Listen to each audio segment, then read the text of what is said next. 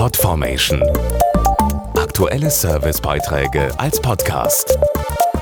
Regelmäßige Infos und Tipps aus den Bereichen Gesundheit und Ernährung. Wenn es um Lebensmittel geht, ist es für immer mehr Verbraucherinnen und Verbraucher wichtig, wo sie herkommen, wie sie erzeugt werden und welche Nährwerte sie haben. Geflügelfleisch wird dabei immer beliebter und sein Verbrauch steigt seit zehn Jahren kontinuierlich an. Und Geflügel aus der EU garantiert, dass es nach den hohen europäischen Standards erzeugt wurde. Bei über 22 Kilo Geflügelfleisch liegt der jährliche Verbrauch pro Kopf in Deutschland.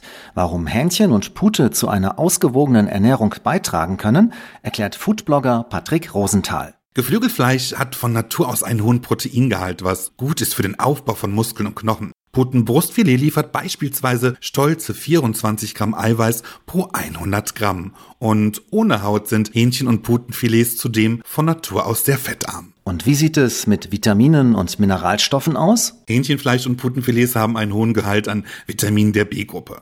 Das Vitamin B3, Niacin genannt, unterstützt beispielsweise den Energiestoffwechsel.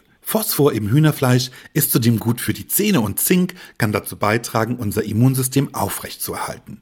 Nicht zu vergessen, aus Geflügel lassen sich leckere und vielseitige Gerichte zubereiten. Mehr Informationen und Rezepte auf eu-poultry.eu. Dieser Beitrag wurde mit Mitteln der Europäischen Union finanziert. Podformation.de Aktuelle Servicebeiträge als Podcast.